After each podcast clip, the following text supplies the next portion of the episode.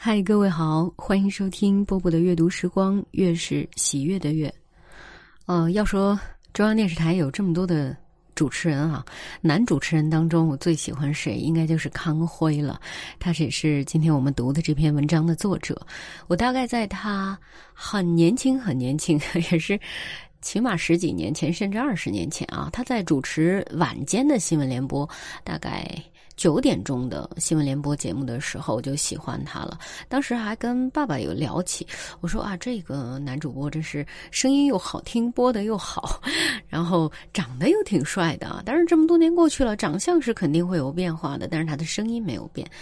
呃，若干个主持人当中，只要他一开口啊，我觉得没有人可以比他更好。今天要读他写给妻子的一封信啊，与妻书，你知道。我最怕的是什么吗？亲爱的，我想，若你读到这封信，恐怕会有些许的讶异。是的，好久没写过这样的信，也好久没有这样叫过你了。生疏，会有一点吧。我们已经越来越习惯于那更多带着寻常日子里烟火气的称呼。当然，那只是属于我们之间的，哪怕是心血来潮随口胡乱叫出的什么，也自有一种只属于我们的默契。但忽然的，就想找回爱人间最通用的这三个字，来呼唤你，仿佛只有这样，才最合我此刻的心意。此刻，我正在出差飞往国外的航班上，夜机。周围的人大都昏睡，灯光幽暗。看看表，北京时间已过零点，已经是我的生日了。在这样的日子奔赴如此遥远之地，还是第一次，毫无先兆的，随着距离一点点变远，思念就这么一点点，在这个狭小的机舱里氤氲开来。曾经，我有一种不知从何而来的执念，认为人终究是一种孤独的生物，一个人来到世上，就要一个人面对所有，也因此，生日于我只不过是提示自己与这世界存在着某种关联而已，似乎并没那么重要。那时的我。完全无法想象，我的生命还可以与另一个毫无血缘的生命融合在一起，我的生日还可以成为父母姐妹之外另一个人的生命密码。可是，遇到了你，那执念便瞬间不在。我竟是那样欣喜的去拥抱你的生命，甚至希望将自己的生命解构成无数的碎片。以便能够嵌进你生命的每一个缝隙中。即便孤独，也是两个人合成的这个个体的孤独。无论面对什么，也是这个个体的一起面对。也因此，现在生日与我变成了某种仪式，让我一次次确认自己与这个世界存在的关联，确认我的生命对于另一个生命的意义。它变得很重要，很重要。哦，肩膀又痛了。就在前两天，肩膀不知为何开始痛，是从未有过的那种从骨头缝里渗出来的痛。听人说有一种五十肩，快到这岁数，痛便不请自来。难道真的要以这样的方式提醒我又长了一岁，直奔着半辈子去了？好像之前我们很少谈到年龄的问题，但应该不是怕。细想，竟是忽略，因为总觉得日子还长得望不到尽头。我坦白，不止一次吵架后会愤愤地想：怎么还没到老的拌不动嘴的时候？可如今，心中怎么也有了些许惶恐，眼前也蓦地闪现出你眼角那些其实越来越容易暴露的细纹。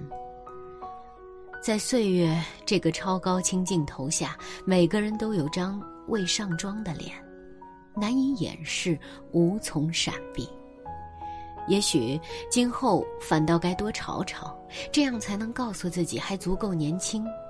瞧，我真的还不老吧？还讲得出这样幼稚的话。都说人开始老的标志之一就是爱回忆过去，我不信。就在昨天，办公室里几个九零后还在微信里发两年前的照片，标题居然叫“致青春”，这不也是回忆？哪里就成了老的专利？回忆在绝大多数时候都是主动的心理活动，人会有意识的把经历过的美好整理、强化，获得心理的满足。所以。爱不爱回忆过去，恐怕不在于年龄，而在于经历过且能拥有的美好有多少。如果非要和年龄拉扯上点关系，那大概是年龄渐长，会越发懂得流光飞舞，能真正握住的终究不多。于是，总想把那些存着的美好拿出来检验，再检验。不过，我想，我们是不必这样检验的。那存在于共同记忆中的，必然是最真、最好的。所以，你知道我现在最怕的是什么吗？从未对你说起过，今天便坦白了吧。那是一种疾病，阿尔茨海默症，一种会彻底摧毁记忆的疾病。这正是最最令我恐惧的，无法想象。如果有一天那些美好会从记忆中被一点点的剥蚀掉，该怎么办？我真怕。我甚至想过，如果真有那么一天，这可怕的疾病出现在我们身边，我希望那个人是我，因为我真的接受不了我在你眼中成为一个陌生人，而即使我不再认识你。以你的美好，我必定还会重新去追求、去拥有。对，我们不怕，我们可以再次走过那段路程，从朋友到情人到伴侣，我们可以把所有的美好复制一遍，所有的都不会丢掉。是的，只不过是重新拾起，再笃定的握在手里。你又在骂我胡思乱想了吧？我听到了，呵，这没什么。原来把害怕的说出来，也就不那么怕了。就在刚刚这一瞬间，我忽然觉得已无所畏惧。想起今天也是另一个人的生日，我们小时候的偶像山口百惠。之前只觉得他把自己活成了传奇，现在才懂得，在他二十一岁如日中天转身离去时，传奇就已结束。之后的日子，他只活成自己，他用旁人看来最大的舍，换来了自己心中最大的得。之前真的不明白，万千荣耀怎么就不抵这日日晨昏交错间的琐细。现在，懂了，人终究还是要面对那个最最真实的自己。到那样的时候，自会唤起无比的勇气。就比如今天，我循着心里的声音，写下这封信。总有些话，要有个契机才会讲出来，平日里竟是张不开嘴的。大约摩羯座就有这么种特质吧，纵使万千波澜，也依然水波不兴。飞机要落地了，一会儿你会接到我的短信，我到了，放心。我呢，也会等着你的回复。好的，照顾好自己。当然，还有那句生日快乐。好了，文章就为大家读完了哈。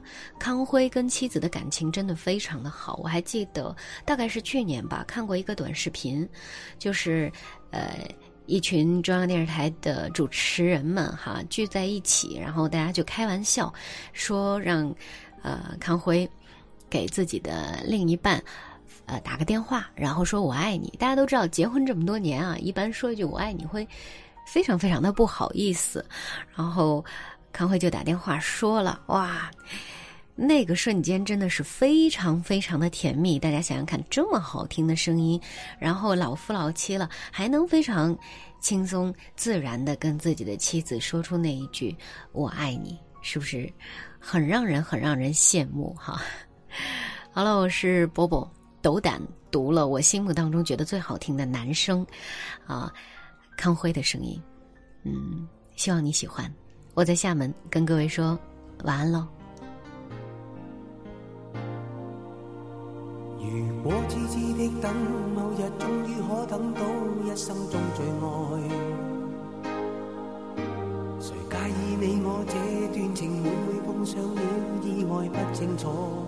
未来，我曾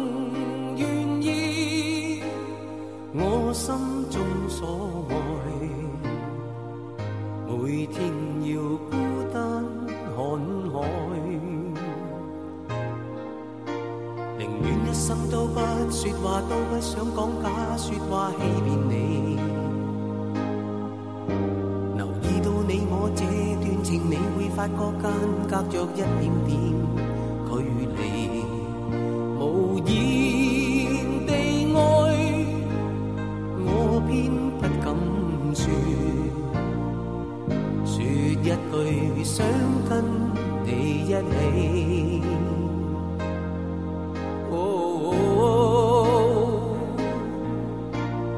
真如假，如何分身饰演自己，会将心中的温柔献出给你唯有的知己。如痴如醉，还盼你懂珍惜自己。有天即使分离，我都想你，我想你。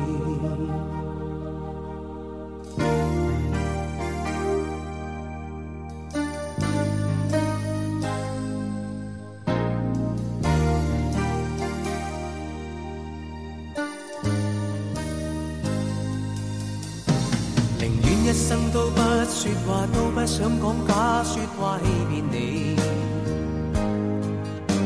留意到你我，发觉间隔着一点点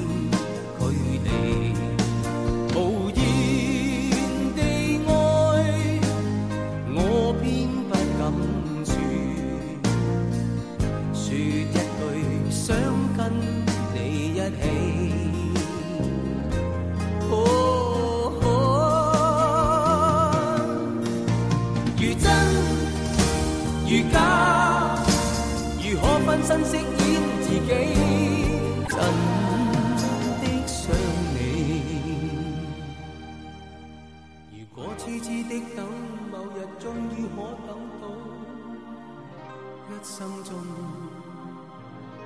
最。